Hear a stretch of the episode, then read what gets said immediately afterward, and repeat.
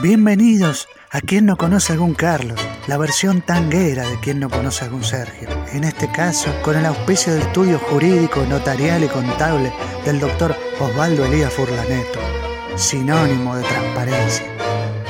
Eso espero. Por ser bueno me pusiste en la miseria. En este episodio vamos a hablar de dos direcciones, dos locaciones famosísimas del tango argentino. Corrientes 348 y Juncal 1224, las dos en un mismo tango.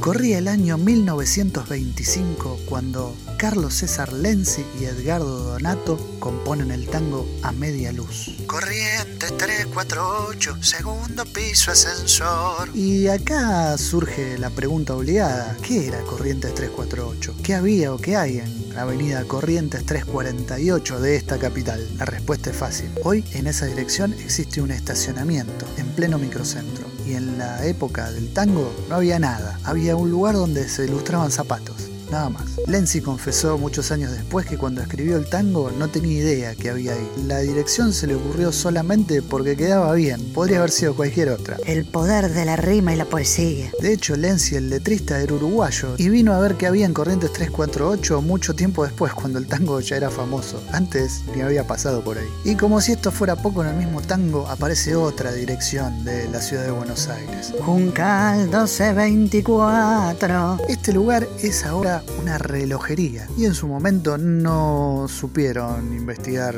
muy bien qué era, pero nada significativo. Lo que sí pudo investigar el canal de YouTube Asato País Tango, que se los recomiendo y les dejo el enlace en la descripción del video, es que Juncal 1224 no era exactamente una dirección, sino que era un viejo número telefónico. Parece que por aquellos tiempos los números telefónicos se ubicaban según la central. Esto pertenecía a la central Juncal y era el número 1224. Así se le decía a la operadora para que nos comunique. Otro dato de color es que la central Juncal de aquellos tiempos es hoy el Museo Telefónico de la ciudad de Buenos Aires. ¿Y qué tiene que ver esto con el tango? Nada, pues es un dato re lindo. Y si están aburridos pueden visitar el Museo Telefónico. No les dejo la dirección en el enlace, búsquenlo en Google Maps, dale. Y volviendo al canal de YouTube de Asato País Tango, es un canal de YouTube de una pareja, un muchacho y una muchacha, que cantan tango y hablan sobre curiosidades del tango. Muy interesante. Y ahí sacamos estos datos de color. Y es interesante también y de color Amarillo. que Cristian Asato, uno de los participantes de este canal, es descendiente de japoneses. Es puntualmente el nieto de quien fuera en 1937 el dueño del Café Nippon, que es ahora el archiconocido Café Homero Mansi de San Juan y Boedo. Arigato, Cristian Asato, arigato. Esto ha sido todo por esta semana, mis queridos amigos, amigas, conocidos, conocidas o lo que sean.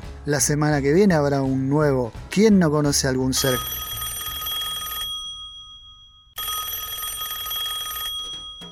Buenas tardes, el doctor Osvaldo Furlaneto la habla. ¿Con quién tengo el gusto? ¿Cómo dice? ¿DGI? ¿Problemas impositivos? ¿Cómo?